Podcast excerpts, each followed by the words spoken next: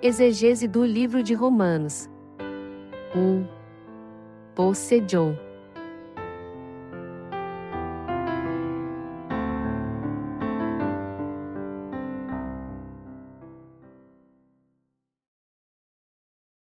Paulo, um missionário para os gentios. Romanos 1, 1, 32. Paulo, servo de Cristo Jesus, chamado para ser apóstolo, separado para o Evangelho de Deus, o qual antes havia prometido pelos seus profetas nas Santas Escrituras, acerca de seu filho, que nasceu da descendência de Davi segundo a carne, e foi declarado Filho de Deus com poder, segundo o Espírito de Santidade, pela ressurreição dos mortos, Jesus Cristo, nosso Senhor, pelo qual recebemos a graça e o apostolado, por amor do seu nome, para a obediência da fé entre todos os gentios, entre os quais sois também vós chamados para ser de Jesus Cristo.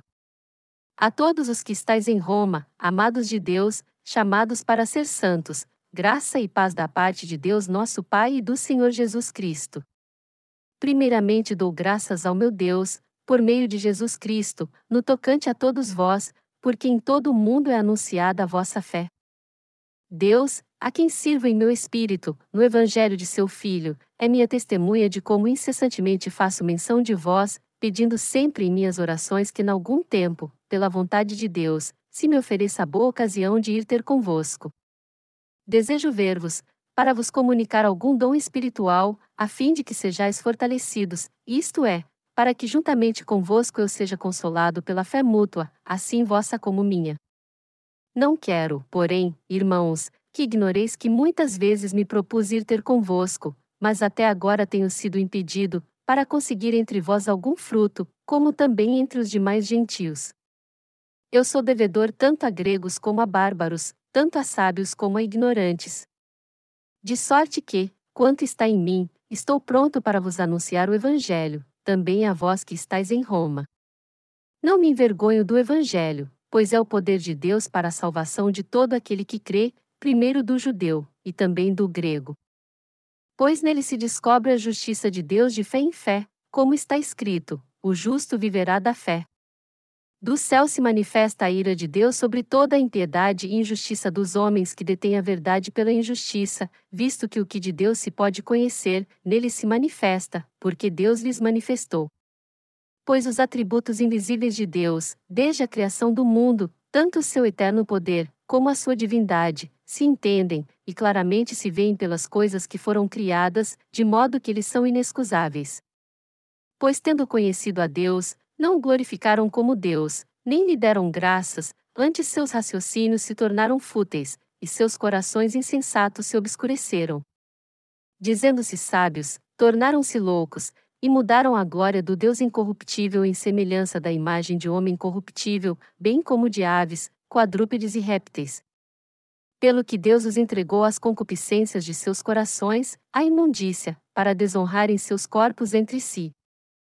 Mudaram a verdade de Deus em mentira, e honraram e serviram a criatura em lugar do Criador, que é bendito eternamente.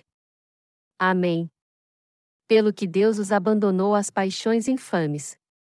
Até as suas mulheres mudaram o uso natural, no contrário à natureza. Semelhantemente, também os homens, deixando o uso natural da mulher, inflamaram-se em sua sensualidade uns para com os outros, homem com homem, cometendo torpeza, e recebendo em si mesmos a penalidade devida ao seu erro.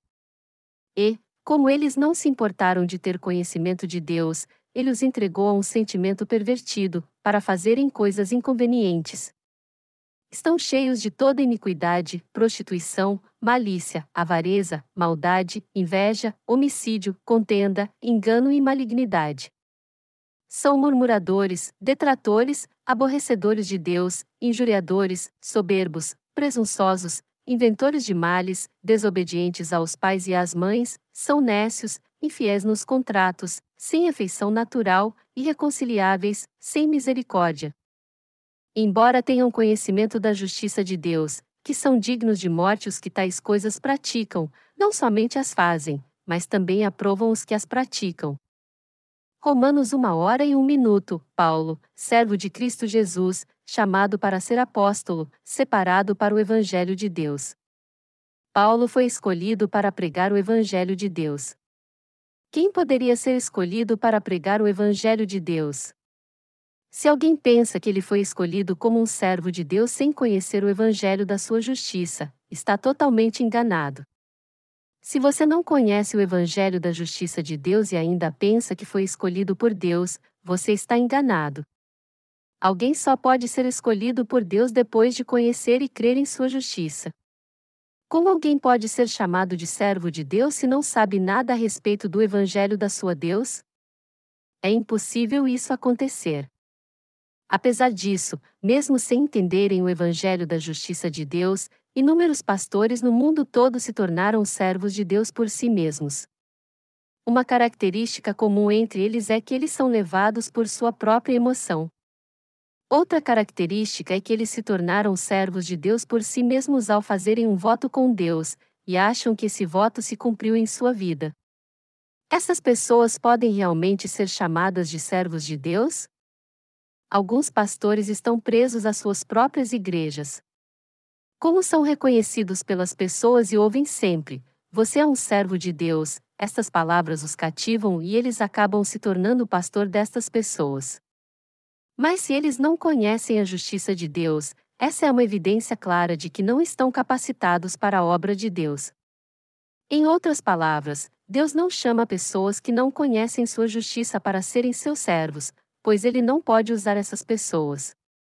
Então, quem Deus chama para ser seu servo?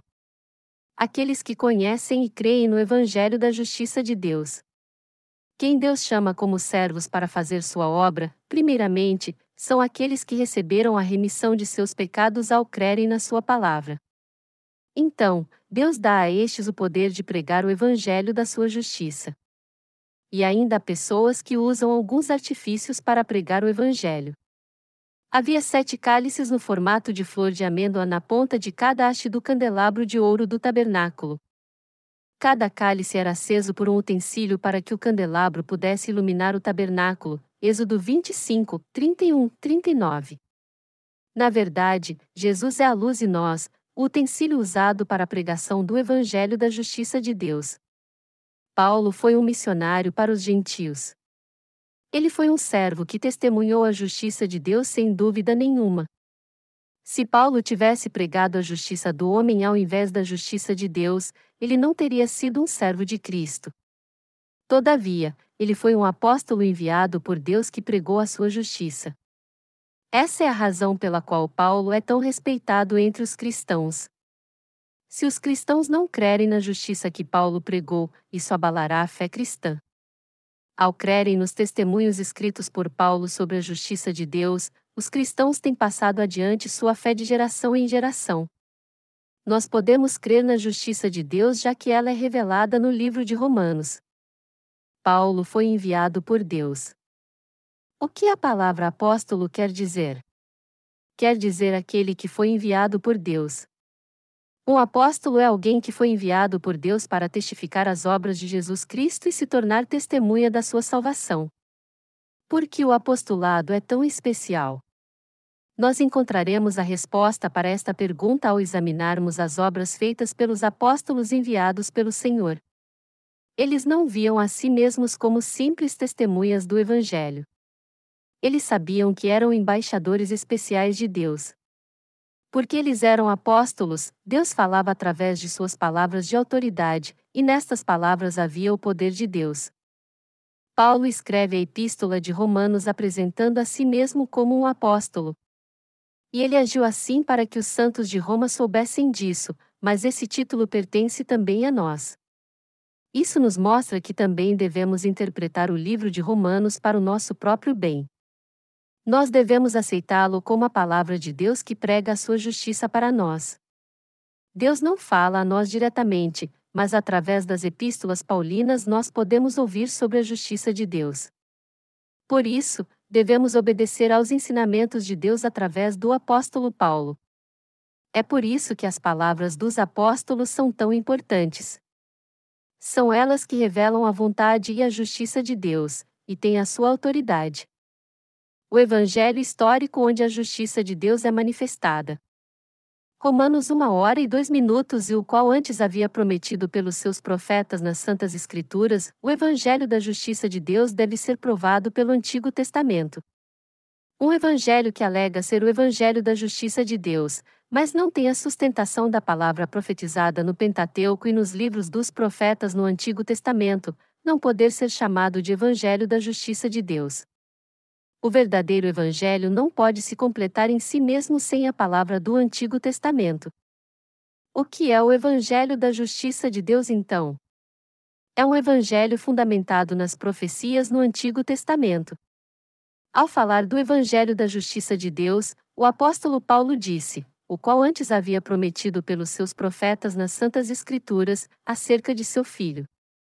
Como diz este texto, o Evangelho da Justiça de Deus pode ser encontrado no ritual de sacrifício que era praticado no tabernáculo.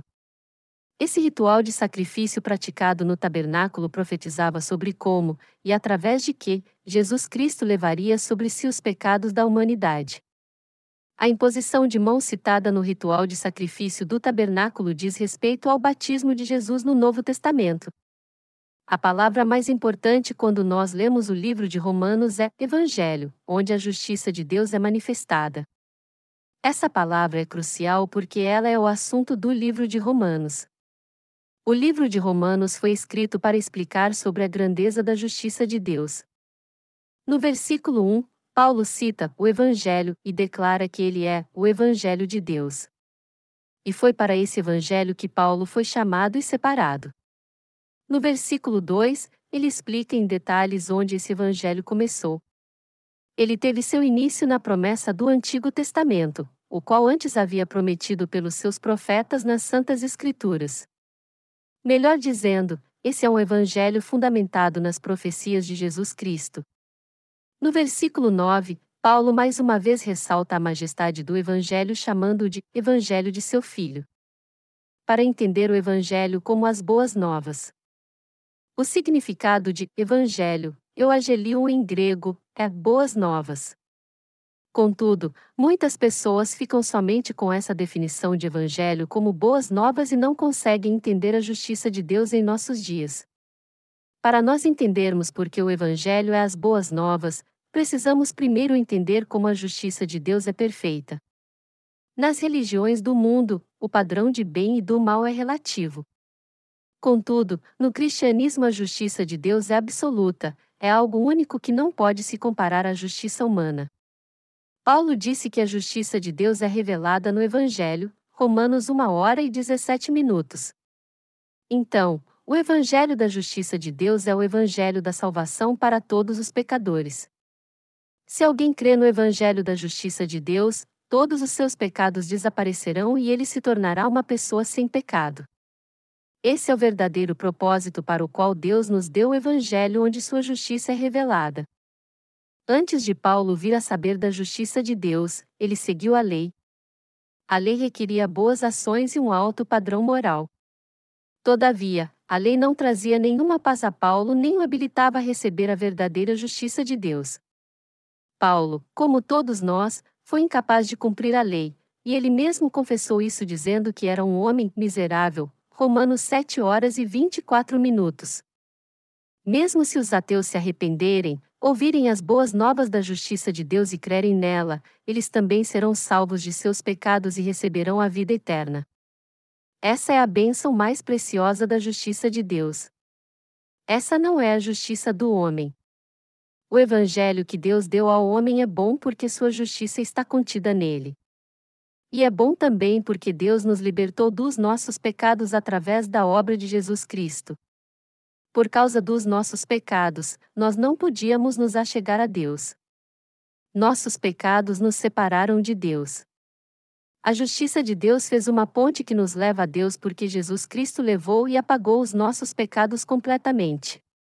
Apesar de querermos tanto isso, não podemos encontrar Deus porque não conhecemos a sua justiça. Hoje, nós louvamos a Deus que veio para nós através da sua justiça. Jesus Cristo é Deus para os crentes. Romanos 1 hora e 3 minutos, acerca de seu filho, que nasceu da descendência de Davi segundo a carne. Este versículo nos mostra que Jesus Cristo nasceu de uma família de Judá. Desde o princípio, Jesus Cristo era o Filho de Deus e o Rei dos Reis. De acordo com as profecias do Antigo Testamento, ele nasceu da semente de Davi, numa família de Judá, e se tornou o sumo sacerdote celestial. Somente os levitas poderiam ser os sacerdotes do povo de Israel. Ninguém mais poderia ser sacerdote a não ser que fosse da tribo de Judá.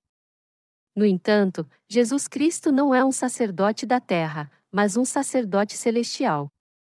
Ele veio a esta terra e tirou todos os pecados deste mundo através de seu batismo e do derramar de seu sangue na cruz. A responsabilidade do sacerdote celestial consiste no batismo que ele recebeu e no sangue derramado na cruz. Cristo é o centro do cristianismo e a encarnação da justiça de Deus. Tudo mais tem um papel secundário. Jesus Cristo é Deus e o Salvador para todo aquele que crê nele. Jesus não tinha somente atributos divinos, pois ele se tornou o Salvador da humanidade. Não há uma pessoa sequer como ele. Somente Jesus Cristo é o Deus eterno e Salvador dos pecadores. Jesus Cristo, e somente Ele, é o nosso Deus. Isso não quer dizer que não reconhecemos Deus Pai e o Espírito Santo como Deus. O Senhor é o Criador e Salvador eterno de toda a humanidade. Romanos 1 hora e 4 minutos, e foi declarado Filho de Deus com poder, segundo o Espírito de Santidade, pela ressurreição dos mortos. Em sua essência, Jesus Cristo é o Filho de Deus sem pecado.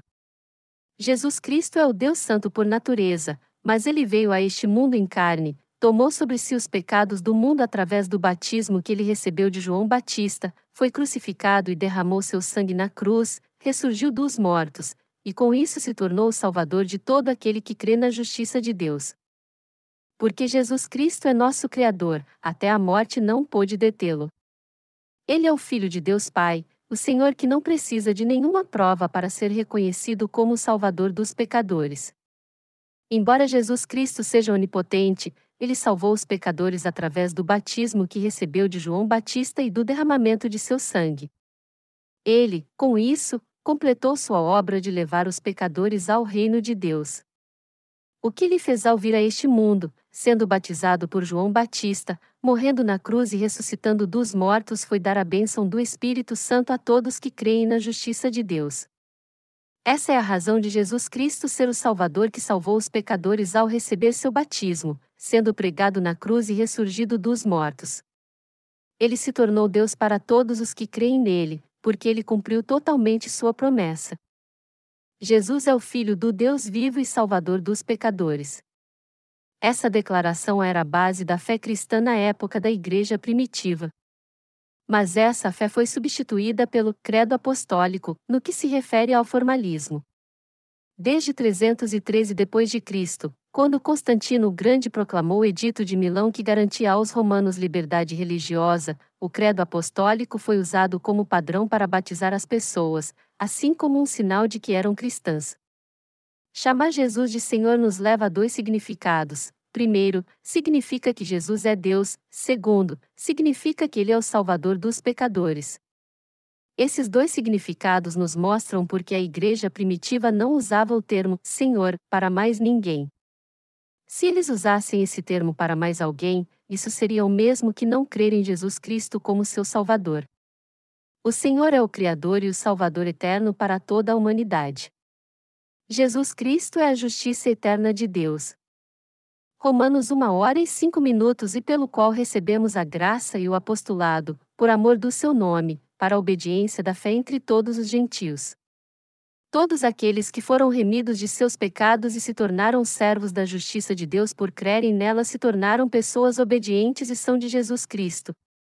Por causa disso, eles oram somente pela justiça de Deus consumada por ele e não têm nenhum motivo para divulgar sua sabedoria humana, seu conhecimento ou seu orgulho. Se alguém chama a si mesmo de servo de Deus e ainda se vangloria pelo seu conhecimento, sabedoria ou boas obras, então ele não é um servo de Jesus Cristo. Aqueles que realmente se tornaram servos de Jesus Cristo passam a vida pregando e apregoando somente a justiça de Deus. Para testificar a justiça de Deus, seus servos podem usar exemplos em seus sermões, contanto que através deles a justiça de Deus seja exaltada ainda mais. Os servos de Deus são aqueles que vivem somente para manifestar a justiça de Jesus Cristo. Deus envia esses servos para pregar sua justiça a cada pessoa no mundo. Ao ouvir a palavra da salvação pregada pelos servos de Jesus Cristo, muitos no mundo têm sido remidos de seus pecados e se tornado filhos de Deus. Romanos 1 hora e 6 minutos, entre os quais sois também vós chamados para ser de Jesus Cristo. Todos os santos em Roma foram antes gentios. Nós antes também não éramos de Deus, mas gentios. Contudo, quando compreendemos que o Evangelho da água e do Espírito contém a justiça de Deus e cremos nele, passamos a pertencer a Jesus Cristo. Nós somos seguidores de Jesus Cristo chamados por Deus. Nós agora pertencemos a Cristo. Essa é uma grande bênção e uma honra também. Como algo assim aconteceu conosco? Não podíamos evitar nascer como escravos do pecado, mas através do Evangelho da Justiça de Deus nós agora somos seguidores de Cristo. Nós só podemos agradecer a Deus pelo verdadeiro Evangelho de poder. Romanos 1 hora e 7 minutos. A todos os que estáis em Roma, amados de Deus, chamados para ser santos, graça e paz da parte de Deus nosso Pai e do Senhor Jesus Cristo. Todos nós que cremos na justiça de Deus desejamos que cada pessoa receba a graça da remissão de pecados dada por Ele e a paz em seu coração. Esse é o motivo de nós queremos pregar o Evangelho da água e do Espírito. Se nós, os justos, não tivermos esse desejo, então não poderemos dedicar nosso coração a estas pessoas. Todavia, no coração daqueles que quiserem alcançar a justiça de Deus pela fé, o Espírito Santo vai trabalhar e eles desejarão que cada um receba a remissão de pecados também.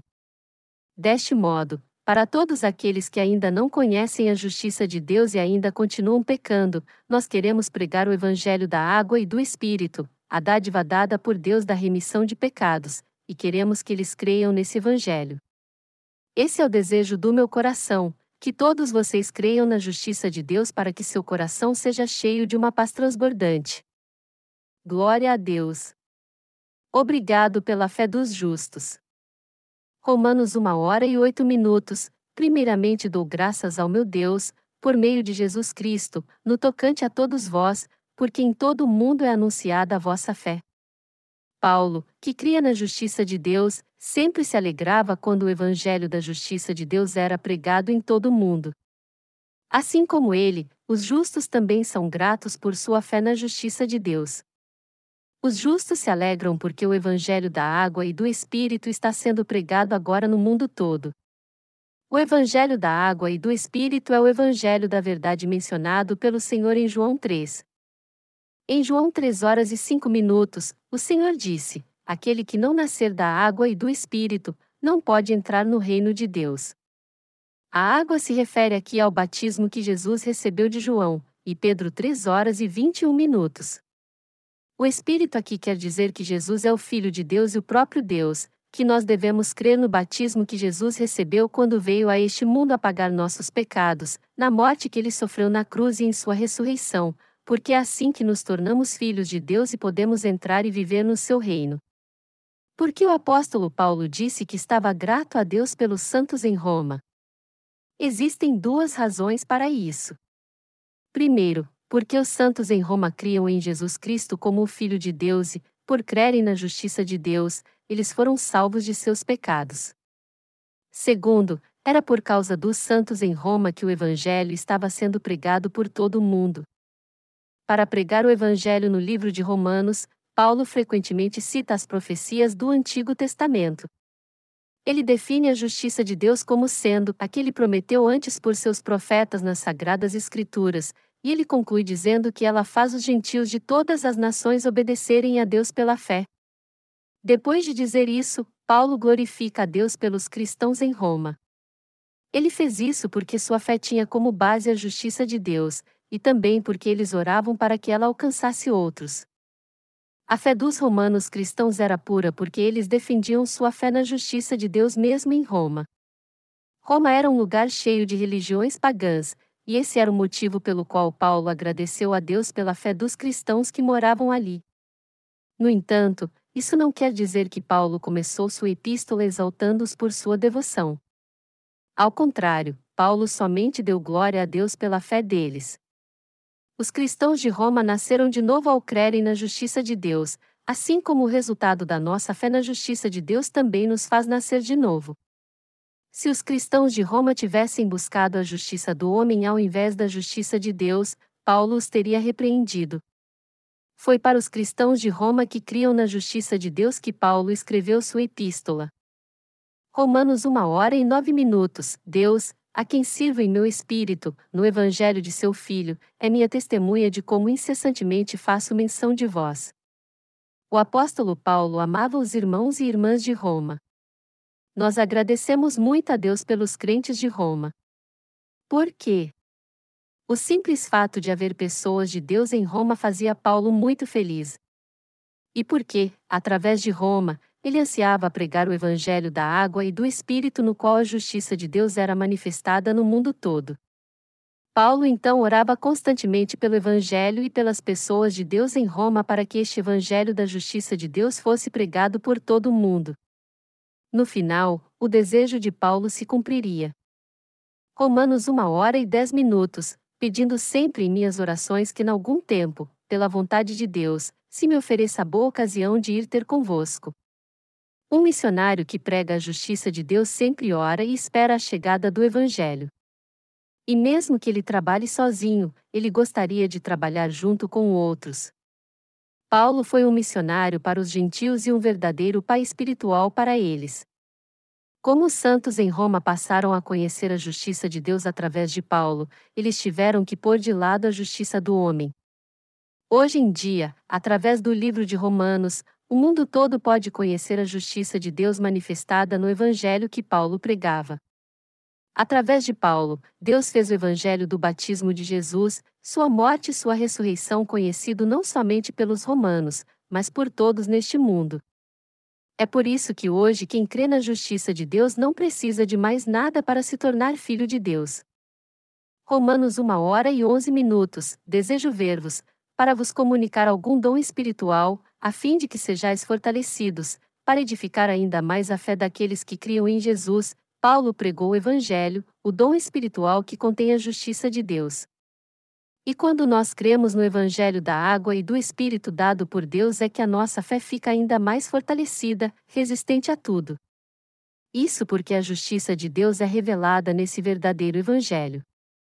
Quando Paulo observou a fé dos santos em Roma, ele viu que algo poderia ser ainda mais fortalecido. Esse é o motivo pelo qual ele disse que queria dar um dom espiritual a eles. O que era então esse dom espiritual de Deus? Era o evangelho da água e do Espírito que contém a justiça de Deus, com o qual ele apagou todos os pecados da humanidade. Esse evangelho da água e do Espírito dado por Deus fortalece a fé dos cristãos e os faz nascer de novo. Se alguém crê no evangelho pregado por Paulo e busca a justiça de Deus, sua fé instável se torna numa fé estável. Você quer transformar sua fé imperfeita numa fé perfeita também? Romanos 1 hora e 12 minutos, isto é, para que juntamente convosco eu seja consolado pela fé mútua, assim vossa como minha. O Evangelho da Verdade e da Justiça de Deus pregado por Paulo traz paz e consolo para os que creem nele. Por isso que o Evangelho pregado por Paulo era o Evangelho da água e do Espírito. Os santos em Roma precisavam ser consolados pelo Evangelho da água e do Espírito. O coração de Paulo também era consolado pelo Evangelho da água e do Espírito que ele pregava. O Evangelho que você crê também consola seu coração? A verdade que pode realmente trazer paz e consolo para a humanidade é o Evangelho da água e do Espírito. Esse é o mesmo Evangelho que Pedro, Paulo e todos os apóstolos criam, 1 Pedro 3 horas e 21 minutos, Gálatas 3 horas e 27 minutos, e 1 João 5 horas e 6 minutos. Orações que são respondidas. Romanos 1 hora e 13 minutos. Não quero, porém, irmãos, que ignoreis que muitas vezes me propus ir ter convosco, mas até agora tenho sido impedido, para conseguir entre vós algum fruto, como também entre os demais gentios. Paulo queria que o evangelho desse fruto. Nós temos alcançado grandes áreas no campo missionário pregando o Evangelho da Justiça de Deus em diferentes regiões. E já que estamos fazendo isso, temos colhido muitos frutos espirituais, isto é, nós temos visto muitos receberem a perfeita remissão de pecados e se tornando filhos de Deus por crerem na sua justiça.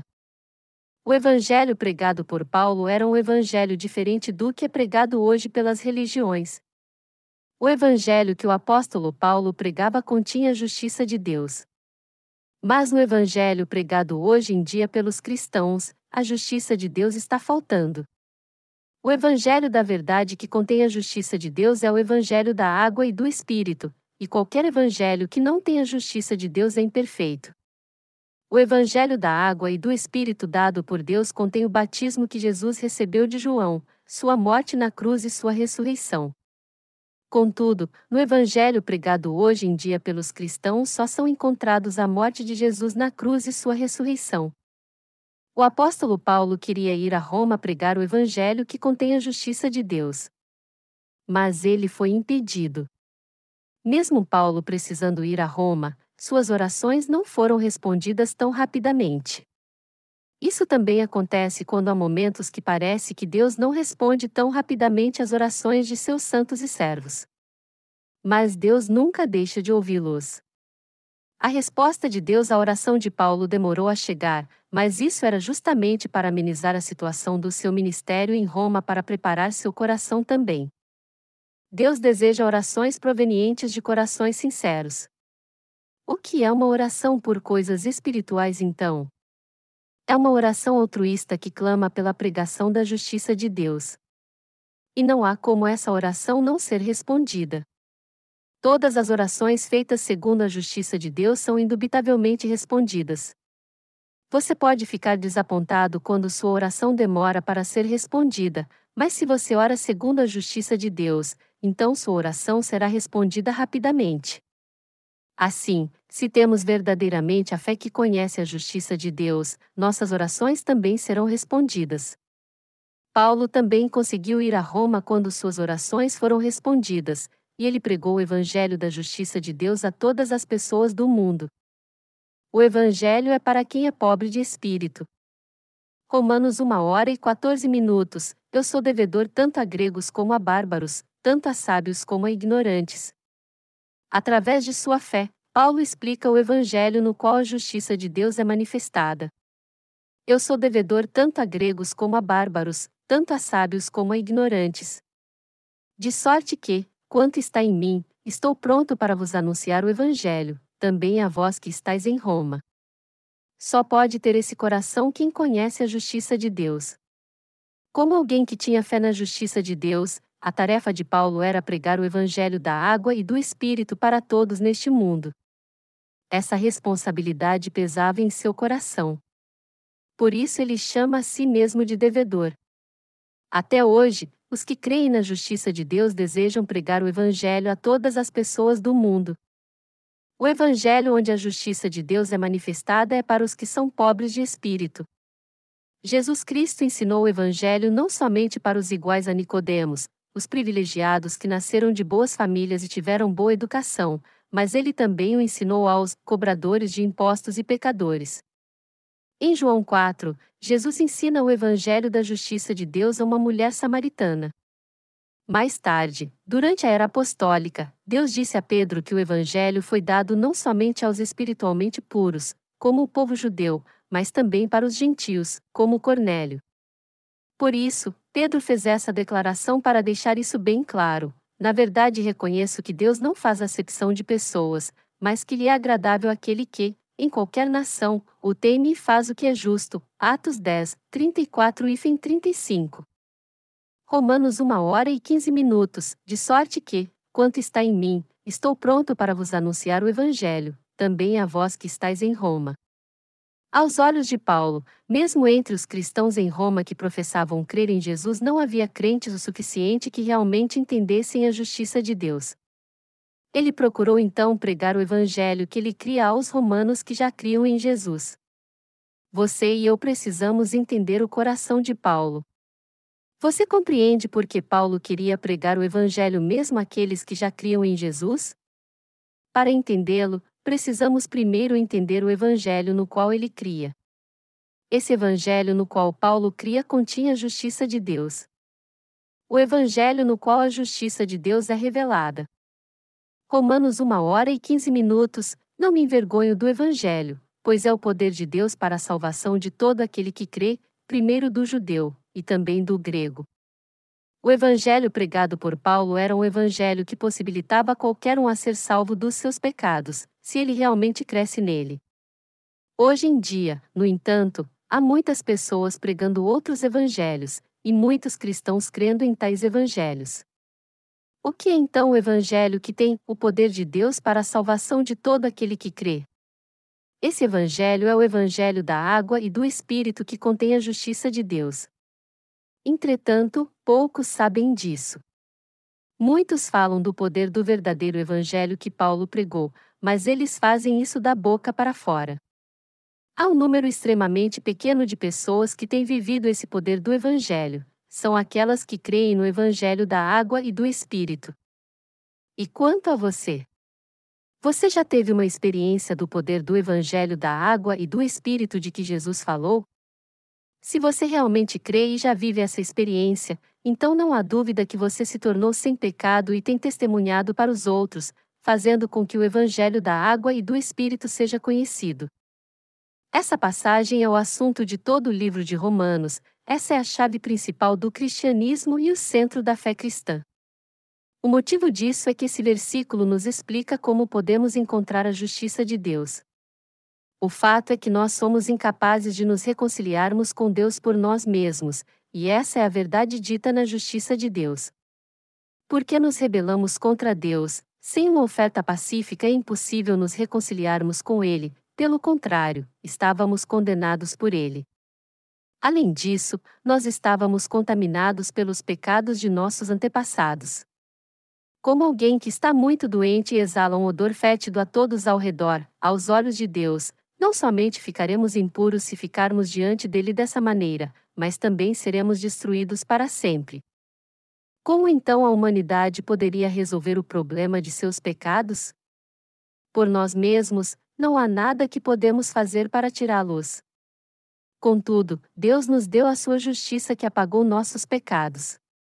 É tão somente por crer na justiça de Deus que podemos receber a remissão de pecados.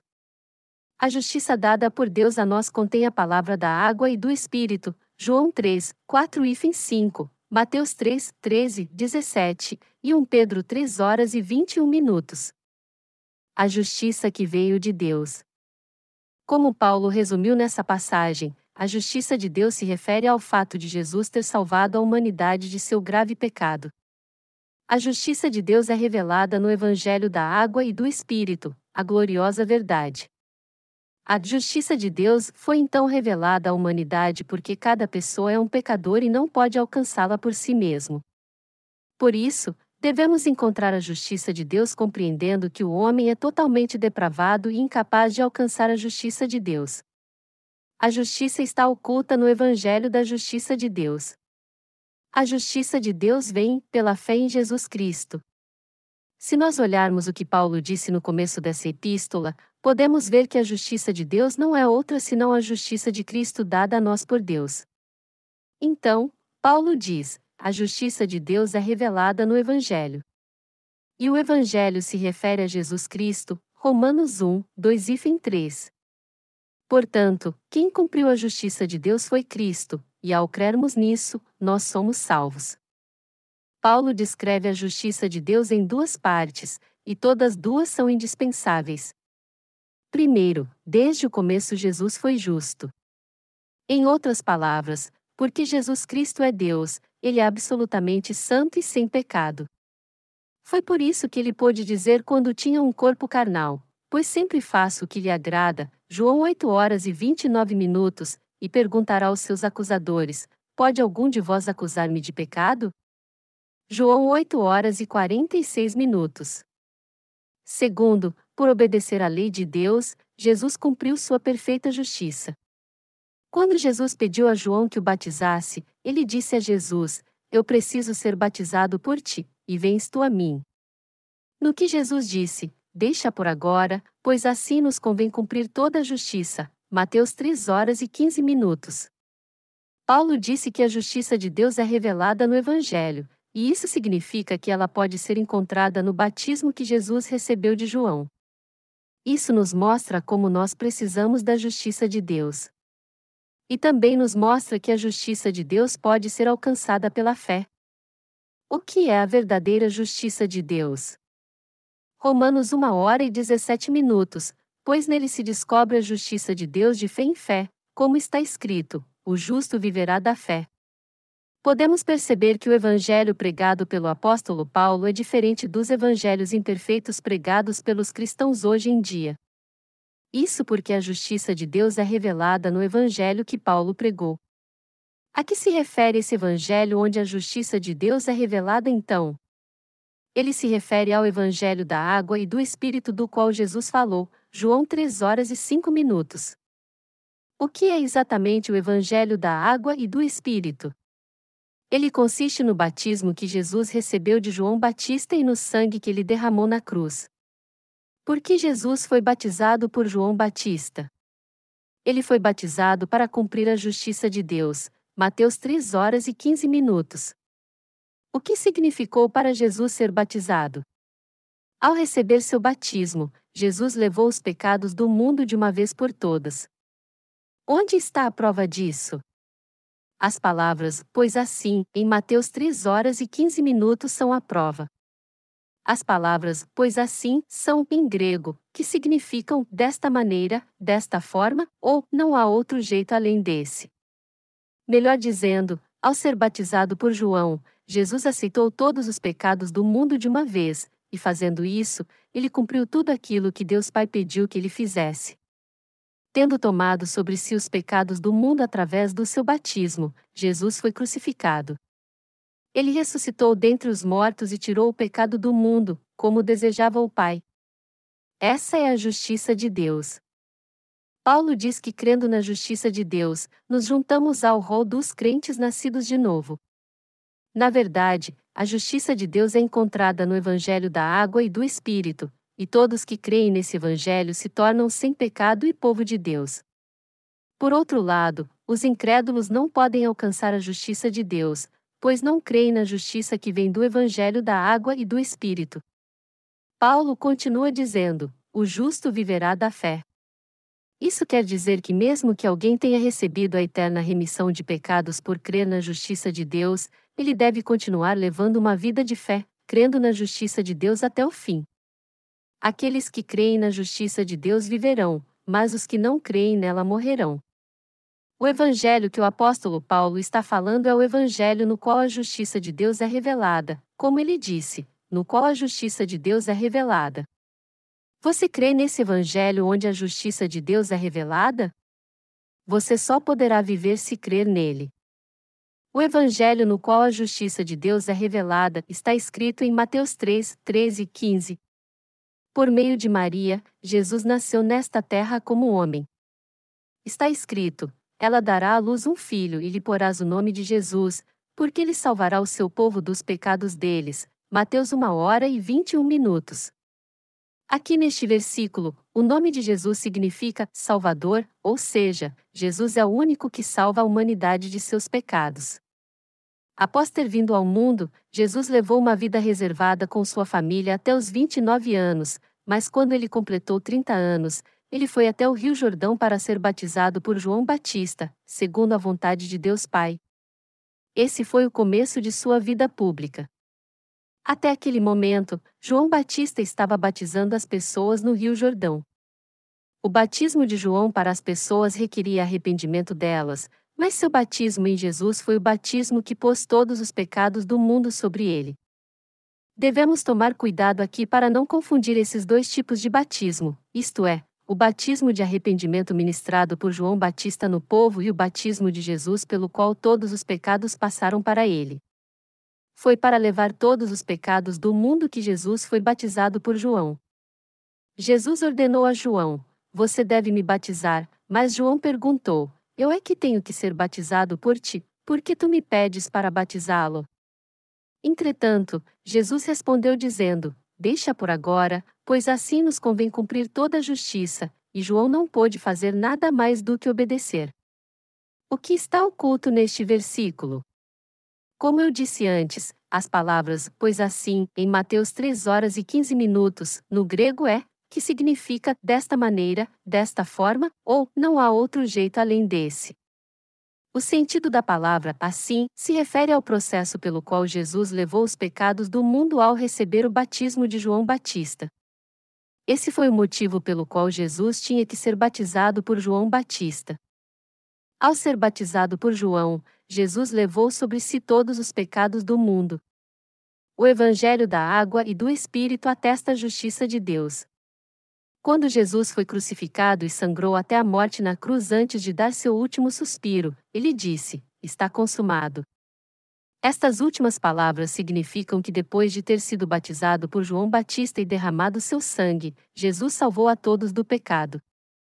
O Evangelho onde a justiça de Deus é revelada tem como base o batismo e o sangue de Jesus. Para Jesus levar todos os pecados do mundo, era necessário ele ser batizado, derramar seu sangue, morrer na cruz e ressuscitar dos mortos. Esse evangelho no qual a justiça de Deus é manifestada pode salvar todos os pecadores do mundo. Isso, e nada mais, é a justiça de Deus revelada no verdadeiro evangelho da água e do Espírito dado pelo Senhor. Esse evangelho verdadeiro são as maiores e melhores boas novas trazidas aos pecadores. As suas ações são perfeitas ou são insuficientes? Você crê na justiça de Jesus? Você crê no valor do batismo que Jesus recebeu de João Batista e no sangue derramado na cruz? O evangelho no qual a justiça de Deus é revelada constitui-se no batismo de Jesus e no seu sangue na cruz, pelos quais ele levou todos os pecados do mundo. Vocês todos devem crer de todo o coração nesse evangelho, no qual Jesus nos purificou dos pecados desse mundo ao ser batizado por João Batista. Um dia, vocês que são solteiros ou casados terão seus próprios filhos. A verdadeira fé é crer que até o pecado desses filhos estão incluídos nos pecados desse mundo, e que também seus filhos já são de Jesus através de seu batismo. Se nós crermos que um irmão nosso viverá por 82 anos, então nós temos que crer que os pecados de toda a sua vida também estavam sobre Jesus quando ele foi batizado por João Batista. Jesus nos diz que todo pecado que foi, é, e será cometido até o fim dos tempos está incluído nos pecados do mundo. E ele foi batizado por João Batista, foi à cruz e derramou seu sangue para tirar todos esses pecados. O batismo que Jesus recebeu de João foi o perfeito batismo mais do que suficiente para livrar a humanidade de todos os pecados do mundo. Romanos 1 hora e 17 minutos diz: Pois nele se descobre a justiça de Deus de fé em fé. Esse evangelho não é outro senão o evangelho da água e do Espírito, onde a justiça de Deus é revelada. A verdadeira fé é crer como Abraão. Abraão não teve nenhum filho até os 100 anos de idade. Um dia, Deus apareceu a dele quando ele ainda se chamava Abrão e chamou: Abrão, Abrão.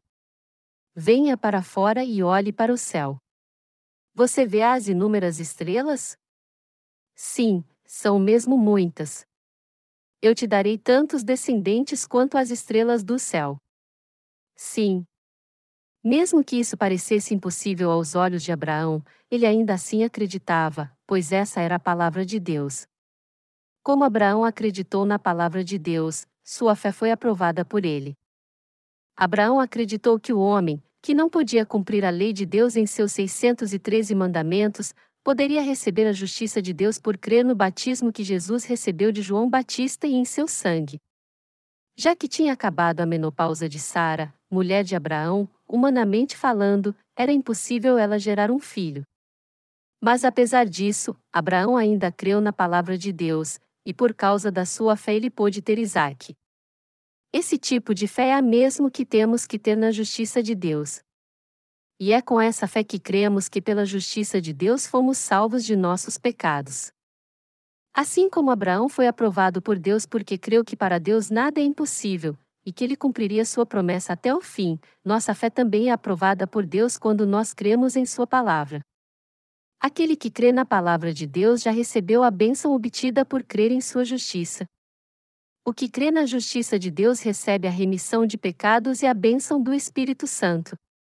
Se você crê na justiça de Deus para o homem, você será abençoado ao receber essa justiça. Deus dá salvação àqueles que creem que a sua justiça é manifestada no Evangelho da água e do Espírito. Que tipo de fé Deus requer de nós? Se Deus tivesse dito que seríamos salvos de nossos pecados através da nossa justiça, ninguém poderia ser salvo então. Contudo, é para aqueles que creem na justiça de Deus que ele deu a salvação dos pecados. Deus não leva em conta os atributos do homem. Deus realmente deu a lei ao homem para que ele a cumprisse? Não. Ele deu a lei a ele para que ele pudesse ver seu pecado e crer no Evangelho da água e do Espírito? Isso sim. Os cristãos de hoje precisam ver como estão errados de crer em Deus sem conhecer sua justiça. Deus deu a lei para mostrar ao homem que todos pecaram e que isso os levaria para o inferno. Romanos 3 horas e 20 minutos. Romanos 1 hora e 17 minutos diz: Pois nele se descobre a justiça de Deus de fé em fé, como está escrito: o justo viverá da fé. O ser humano não tinha nenhuma justiça diante de Deus. Desde o nosso nascimento, nós temos doze pecados diferentes em nossa natureza. Marcos 7, 21, 25. Como podemos não precisar da justiça de Deus, quando cometemos todo tipo de maldade como a arrogância, o assassinato e o adultério? Nosso Deus fez Jesus ser condenado por causa dos nossos pecados através de seu batismo e de sangue na cruz, e, fazendo isso, ele nos salvou a todos do pecado ao crermos na sua justiça. É por crer no Evangelho do batismo e no sangue de Jesus que nós recebemos a justiça de Deus. Todos os que creem e confessam o Evangelho da água e do Espírito receberão o Espírito Santo de Deus. Através de nossas próprias ações não podemos alcançar a justiça de Deus. Essa é a razão pela qual somente se crermos no Evangelho da água e do Espírito é que poderemos receber a justiça de Deus. No que se refere à justiça humana, nós não temos nada do que podemos nos orgulhar.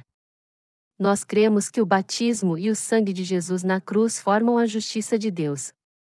Pela fé, nos tornamos aqueles que receberam todas as bênçãos que Deus prometeu. Você tem a fé perfeita firmada na justiça de Deus? A justiça de Deus está no batismo que Jesus recebeu de João Batista e no seu sangue vertido na cruz. Depois de Jesus ser batizado por João Batista, ele falou às pessoas se referindo a Jesus: Eis o Cordeiro de Deus, que tira o pecado do mundo. João 1 hora e 29 minutos. Ao ser batizado, Jesus tomou sobre si os pecados do mundo. Todos os nossos pecados passaram para Jesus. Então os pecados do mundo foram tirados por Jesus através de seu batismo e de seu sangue vertido na cruz. Se alguém tem pecado em seu coração é porque ele ainda não foi liberto e também não possui a justiça de Deus. Foi através do testemunho de João que ele transmitiu, através do batismo, os pecados do mundo para Jesus. Nossos pecados também estavam sobre Jesus em seu batismo, e ele os levou sobre si de uma vez por todas, foi crucificado, derramou seu sangue, e assim completou a justiça de Deus. Vamos ler João 19, 28, 30. Mais tarde, sabendo Jesus que tudo estava consumado, e para que a Escritura se cumprisse, disse: Tenho sede. Estava ali um vaso cheio de vinagre. Embeberam de vinagre uma esponja, colocaram-na numa vara de sopo, e chegaram na sua boca. Quando Jesus recebeu o vinagre, disse: Está consumado. E inclinando a cabeça, entregou o Espírito. Para quem os pecados desse mundo foram passados então? E onde eles foram condenados? Já que Jesus foi batizado por João, todos os pecados do mundo foram passados para ele. Ao ser batizado e ao ter derramado seu sangue, Jesus levou totalmente os pecados do mundo. Mesmo assim, algumas pessoas dizem: Jesus levou o pecado original, mas não o pecado pessoal, e, por isso, elas precisam ser remidas desses pecados pedindo perdão a Deus todos os dias através de suas orações de arrependimento. Esse tipo de fé não é uma fé que crê na justiça de Deus. A Bíblia declara que Jesus salvou os pecadores de seus pecados ao ser batizado e derramando seu sangue na cruz. Esse é um fato real. Qualquer um que crê realmente em Jesus não tem pecado algum em seu coração. Uma vez que o ser humano nasce, ele precisa ser salvo de seu pecado. Ele precisa receber a remissão de pecados e crer na justiça de Deus revelada no Evangelho da Água e do Espírito. Aqueles que nasceram de novo por sua fé na justiça de Deus podem vencer o mundo e viver uma vida completamente livre dos pecados do mundo. E eles também conquistam o direito de serem chamados filhos de Deus. Antes de crermos em Jesus como Salvador, entre eles todos nós também antes andávamos nos desejos da nossa carne, fazendo a vontade da carne e dos pensamentos. E éramos por natureza filhos da ira, como também os demais. Efésios 2 horas e 3 minutos. Mas, uma vez que cremos no Evangelho da água e do Espírito, onde a justiça de Deus é revelada, nos tornamos justos. No momento em que cremos nessa verdade, recebemos a bênção do Espírito Santo. Atos 2 horas e 38 minutos. Essa é a razão pela qual temos que crer que o batismo que Jesus recebeu de João Batista e o sangue que ele derramou na cruz compõem a justiça de Deus. A justiça de Deus é revelada nesse Evangelho da água e do Espírito. Eu suplico a vocês que se voltem para o Evangelho da água e do Espírito e aceitem o Evangelho da justiça de Deus. Todo o pecado do seu coração será tirado, ele então ficará alvo como a neve e vocês receberão a morada eterna do Espírito Santo em seu coração. Se vigiarmos como cristãos. Romanos 1 hora e 18 minutos. Do céu se manifesta a ira de Deus sobre toda a impiedade e injustiça dos homens que detêm a verdade pela injustiça. A ira de Deus é derramada sobre aqueles que são contra o evangelho da sua justiça, os quais têm pensamentos e fazem julgamentos errados. Quem são eles então? Eles são aqueles que não creem no Evangelho da Justiça de Deus. Em outras palavras, entre os cristãos, há aqueles que creem na justiça de Deus e são gratos por ela, mas, ao mesmo tempo, aqueles que são contra a justiça de Deus e blasfemam contra ela. A ira de Deus está preparada para estes nos últimos dias. Como eles não creem em Deus, não sentem o desejo de estudar a sua palavra. Isso porque eles não temem a Deus, ignoram sua justiça e não creem nele. Deus irá punir essas pessoas com o um julgamento de fogo e enxofre vindo do céu. O inferno é o lugar preparado para aqueles que não creem na justiça de Deus.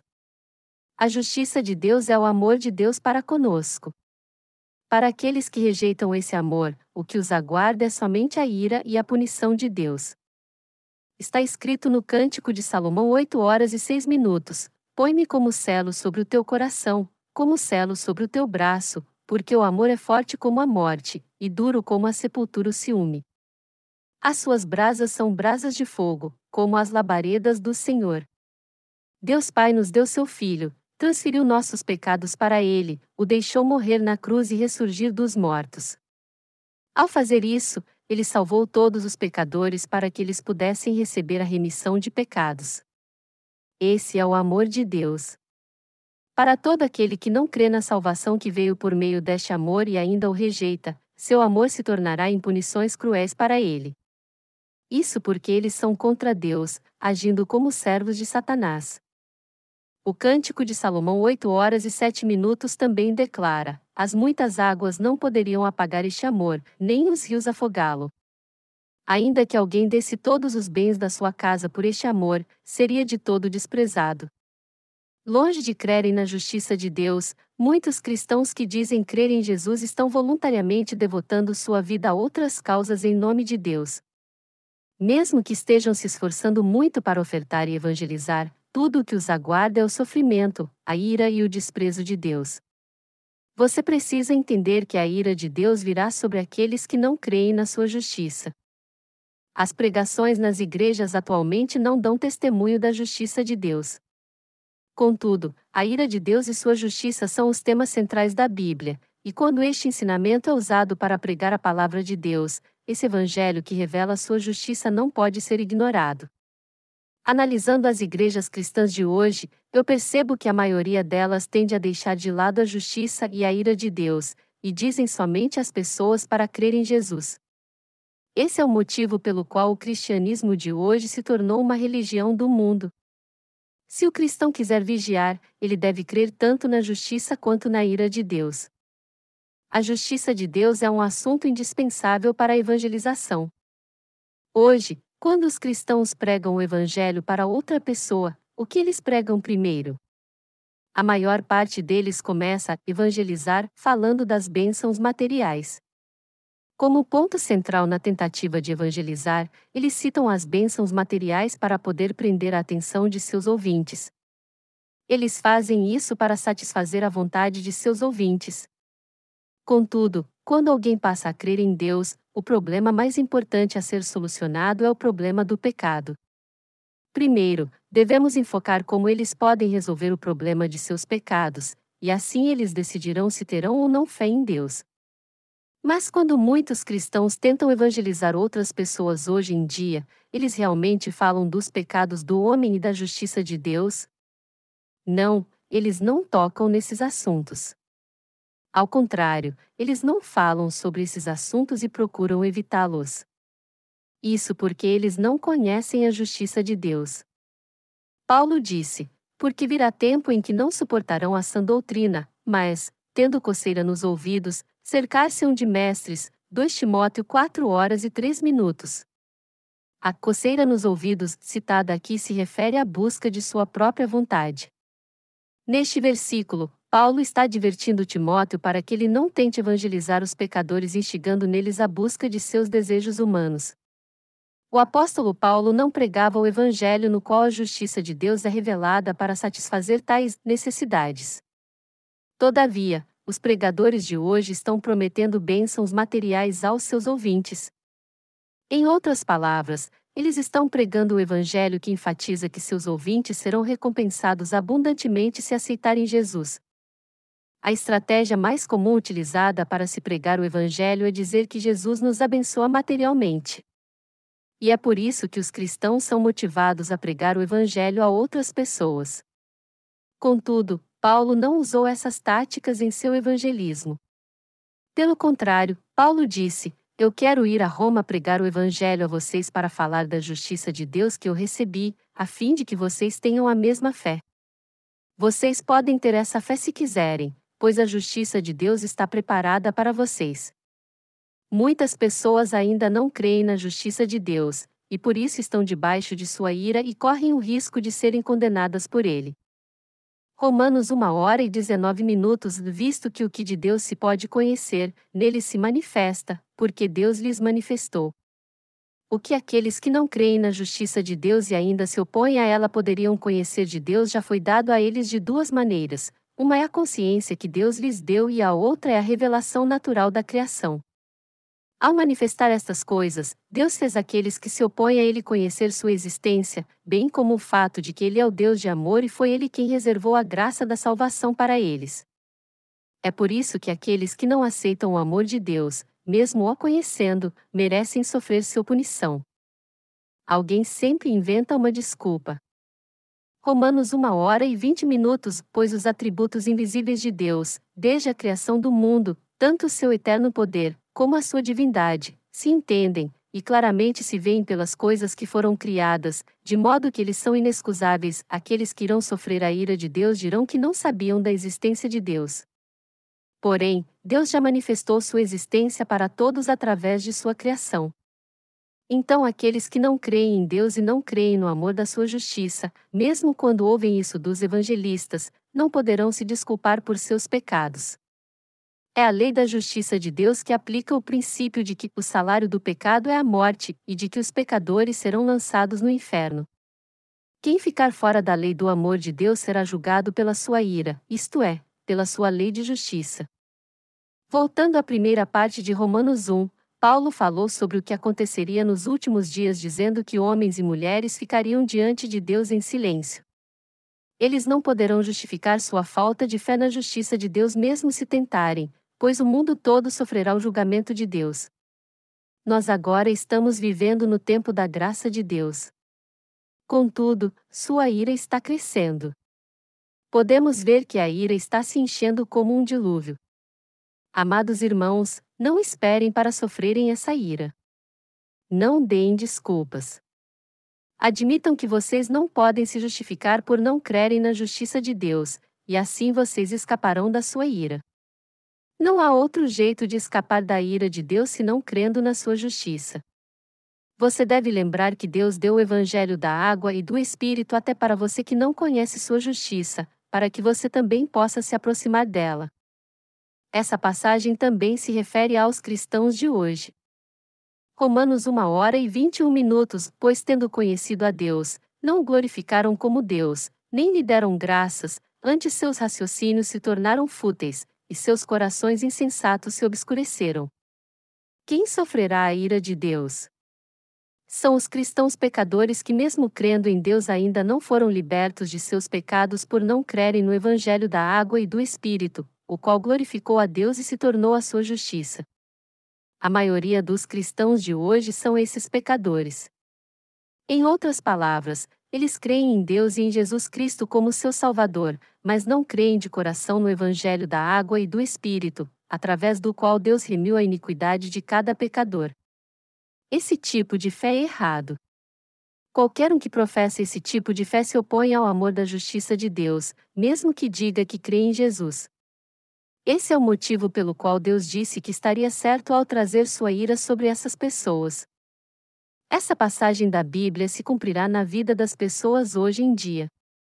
Por elas não conhecerem a justiça de Deus, apesar de dizerem que a conhecem, elas não são gratas a Ele, não o glorificam, e suas mentes são repletas de pensamentos fúteis.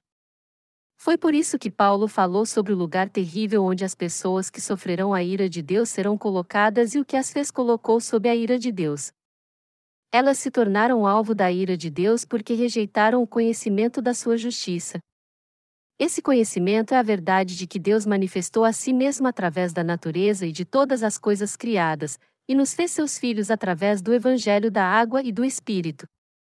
Ao mostrar as desastrosas consequências que provêm da rejeição do conhecimento de Deus, o apóstolo Paulo procurou descrever o futuro do homem em maiores detalhes. O coração humano está obscurecido pelo pecado. Já que a justiça de Deus descrita na Bíblia é mostrada pela revelação da natureza, não crer nela é o mesmo que chamar a ira de Deus para si. Então, quem pode glorificar a Deus? Somente aquele que tem o exato conhecimento da sua justiça. Aquele que sabe que Deus é o Senhor, santo, onisciente, imutável, cheio de amor é que pode glorificar a Deus. A razão de o homem existir é glorificar a Deus. Porém, as pessoas não amam a Deus, apesar de ele ser soberano sobre todos. Elas não gostam de Deus porque sua soberania tira sua independência. Elas não o amam porque ele é santo. A santidade de Deus aponta os seus pecados e os condena. E por Deus ser onisciente, muitos não gostam dele. A onisciência de Deus os faz ter medo porque eles temem que seus pecados sejam expostos. As pessoas não gostam de Deus porque ele é imutável. Dizer que Deus é imutável significa que seus atributos são sempre os mesmos e não mudam.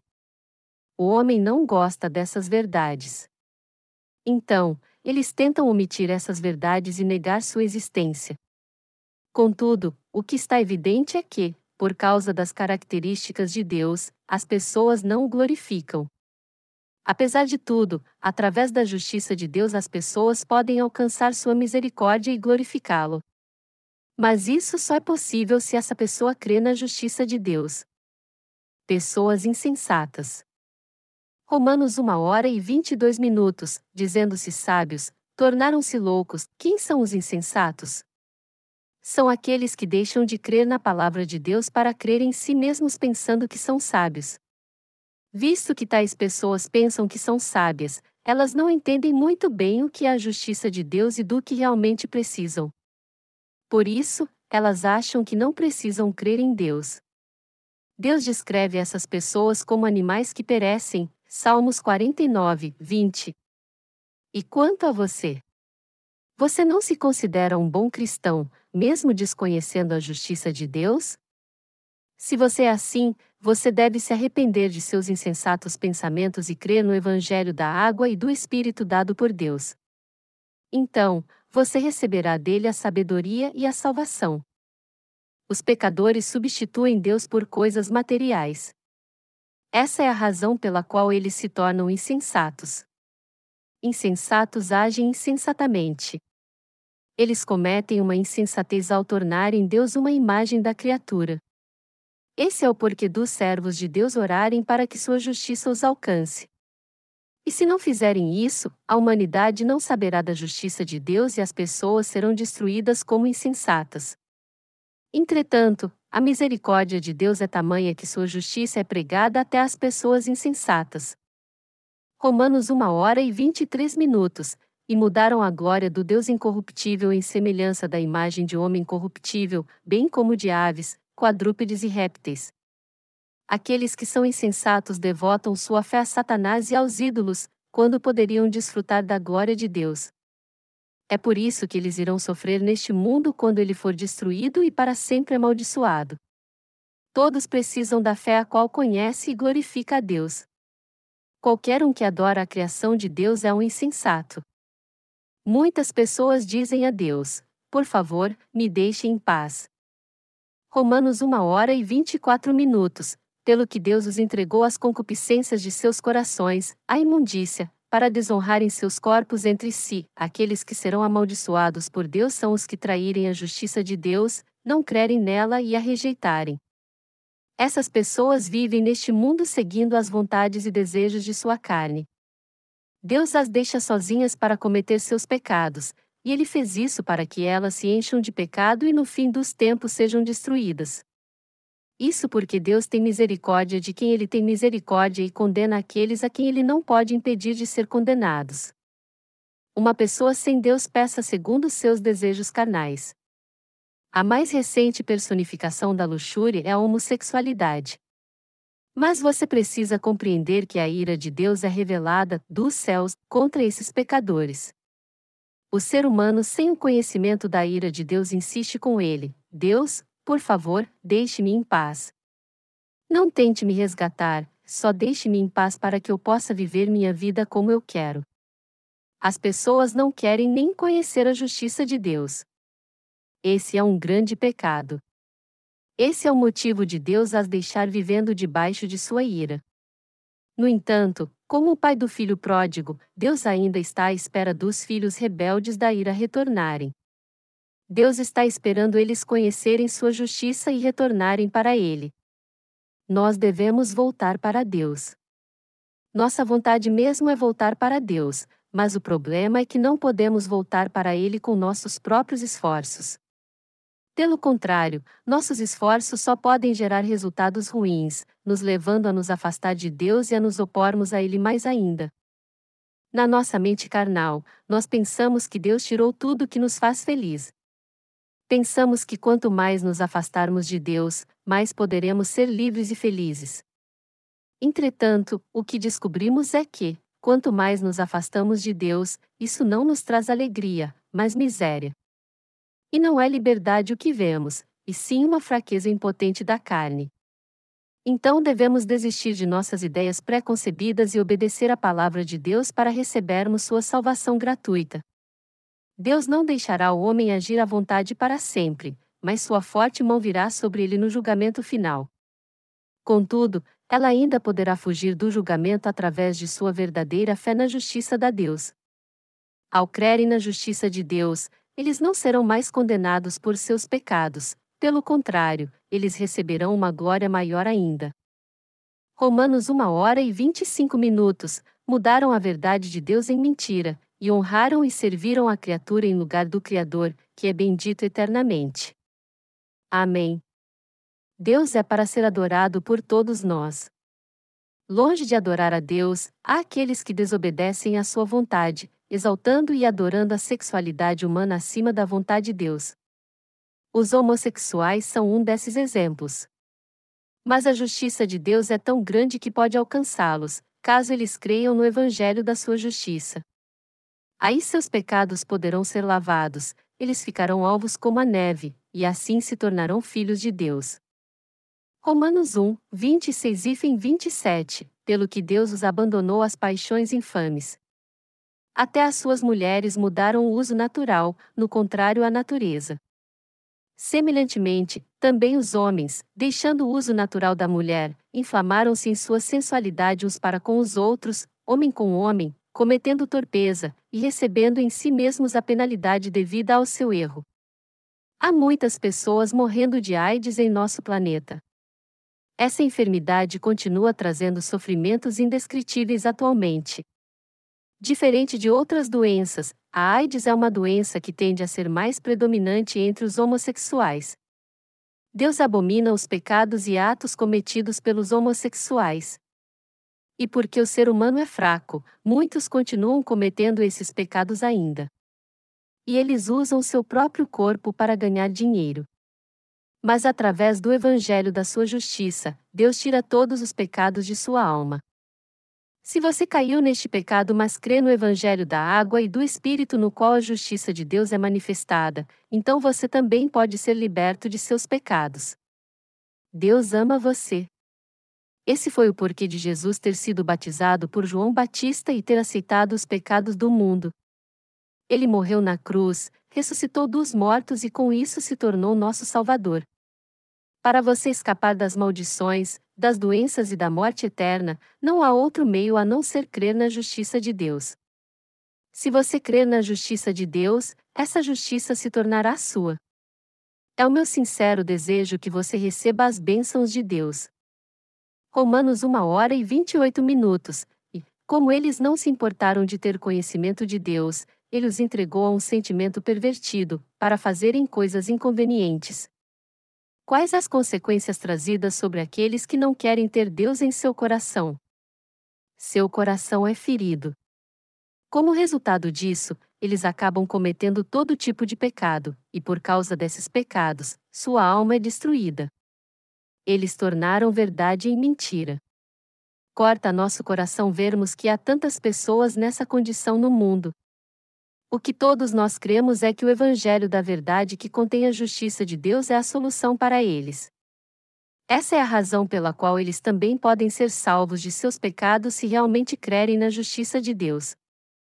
Romanos 1 hora e 29 minutos estão cheios de toda iniquidade, prostituição, malícia, avareza, maldade, inveja, homicídio, contenda, engano e malignidade. Esses pecados são os que mais predominam entre os cristãos que creem em Jesus, mas que ainda não nasceram de novo. Seus pecados geralmente se manifestam dessa forma, e o primeiro deles é o seu pensamento maligno.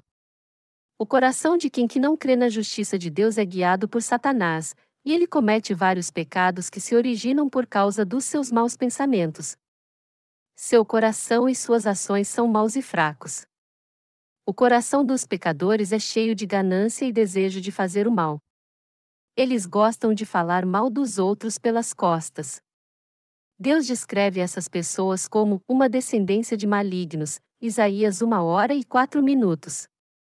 Contudo, essas pessoas também podem ser libertas de seus pecados se crerem no Evangelho da água e do Espírito e voltarem para Deus. Eu oro para que nosso Deus, que é um Deus de misericórdia, esteja com vocês.